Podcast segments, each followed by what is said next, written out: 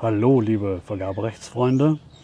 Herzlich willkommen zu einem weiteren Podcast über aktuelle Informationen und Rechtsprechung zum Vergaberecht.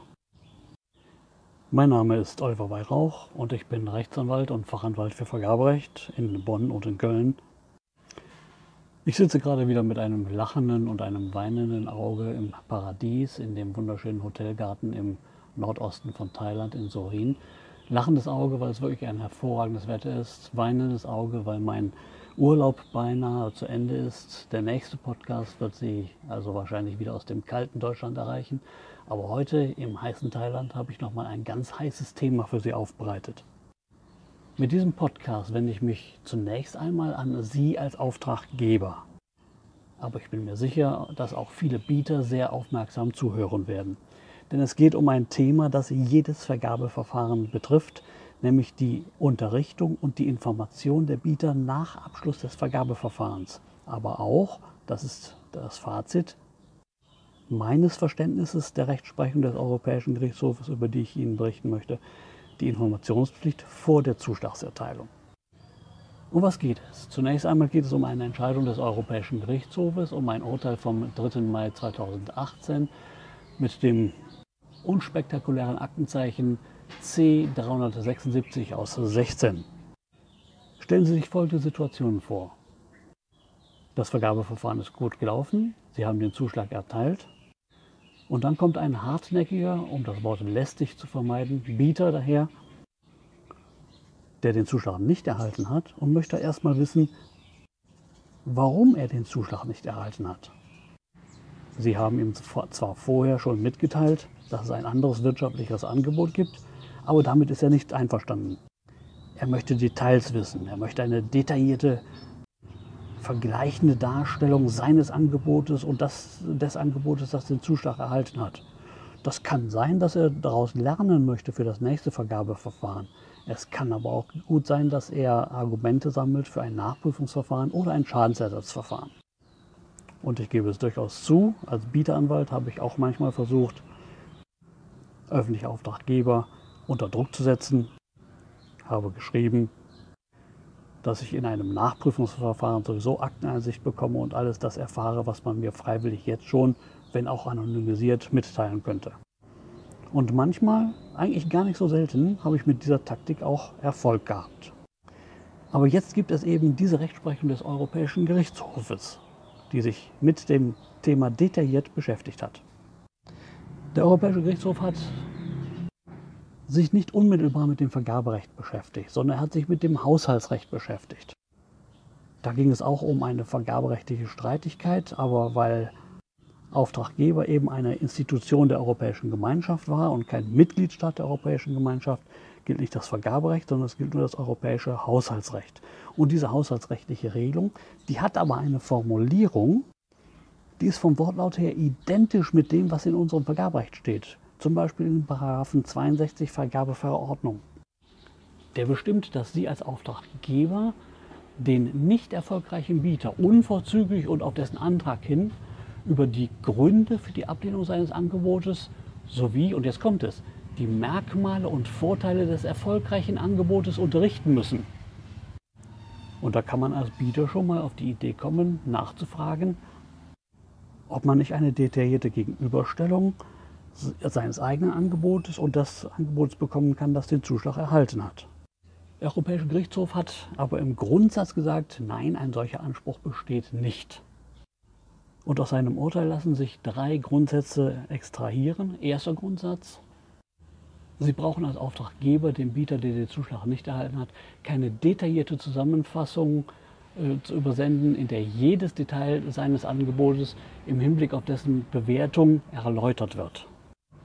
Zweiter Grundsatz, Sie schulden dem Bieter auch keine detaillierte vergleichende Analyse des Angebots, das den Zuschlag erhalten hat, und seines eigenen Angebotes.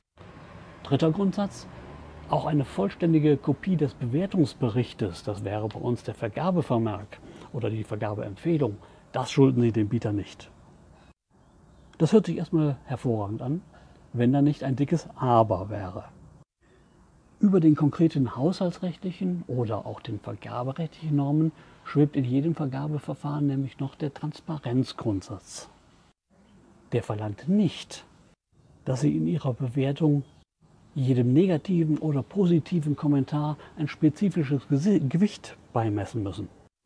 Ein Beispiel, wenn es um die Beurteilung der Eignung geht, dann werden Sie sicherlich einem Ingenieur oder Architekten, der fünf Jahre Berufserfahrung hat, eine höhere Bewertung geben wollen als einem Ingenieur oder Architekten, der nur drei Jahre Berufserfahrung hat. Wenn jetzt aber derjenige mit den drei Jahren Berufserfahrung durchweg größere und mit ihnen ihrem Verfahren vergleichbare Projekte betreut hat, dann kann es durchaus sein, dass er aufgrund der besseren Referenzen die längere Berufserfahrung ausgleicht. Im Rahmen der Abwägung dürfen Sie das berücksichtigen. Sie brauchen es aber nicht detailliert zu begründen. Wo Licht ist, ist aber auch Schatten. Wenn Sie nämlich in den Vergabeunterlagen den Zuschlagskriterien oder auch den Eignungskriterien oder den Unterkriterien zu Zuschlags- und Eignungskriterien eine spezielle Gewichtung zugewiesen haben, dann, das sagt der Europäische Gerichtshof, verlangt der Transparenzgrundsatz, dass Sie genau begründen, wie diese zuvor festgelegte, dann müssen Sie auch genau erläutern, wie Sie im Hinblick auf das Angebot diese Gewichtung bewerten. Es geht aber noch weiter. Wenn nämlich die Angebotswertung mittels einer mathematischen Formel erfolgt, dann, so der Europäische Gerichtshof, müssen der unterlegene Bieter und auch das Gericht überprüfen können, wie ist denn diese Punktebewertung zustande gekommen.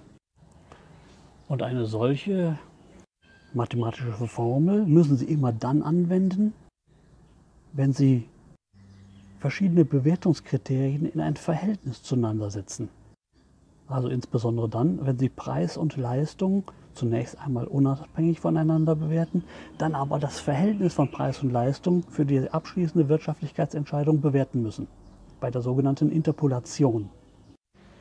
Das gilt also für alle Bewertungsschritte und Bewertungsverfahren, die mit einer Interpolation arbeiten.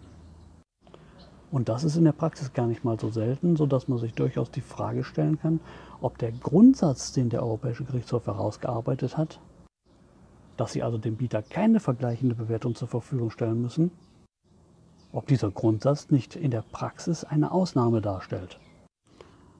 Nun lassen Sie uns noch auf einen anderen Aspekt konzentrieren. Bisher habe ich immer nur von der Bieterunterrichtung nach der Zuschlagsentscheidung gesprochen. Ganz einfach, weil der Europäische Gerichtshof sich mit einer Norm beschäftigt hat, die vom Wortlaut her unserer Bieterunterrichtung nach der Zuschlagserteilung entspricht.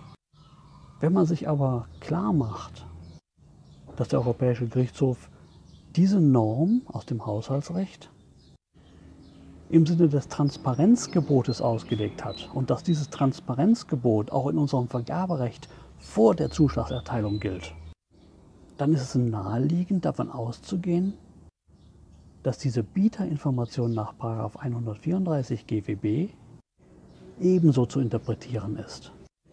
Diese Bieterinformation verlangt vom Wortlaut her eigentlich nur, dass Sie den unterlegenen Bieter vor der Zuschlagserteilung über die Gründe der vorgesehenen Nichtberücksichtigung seines Angebotes informieren müssen. Das ist vom Wortlaut her viel weniger als die Bieter. Das ist vom Wortlaut her weniger als die Bieter, die Bieterunterrichtung, bei der Sie den unterlegenen Bieter die Gründe für die Ablehnung seines Angebotes mitteilen müssen, aber auch die Merkmale und Vorteile des erfolgreichen Angebotes mitteilen müssen.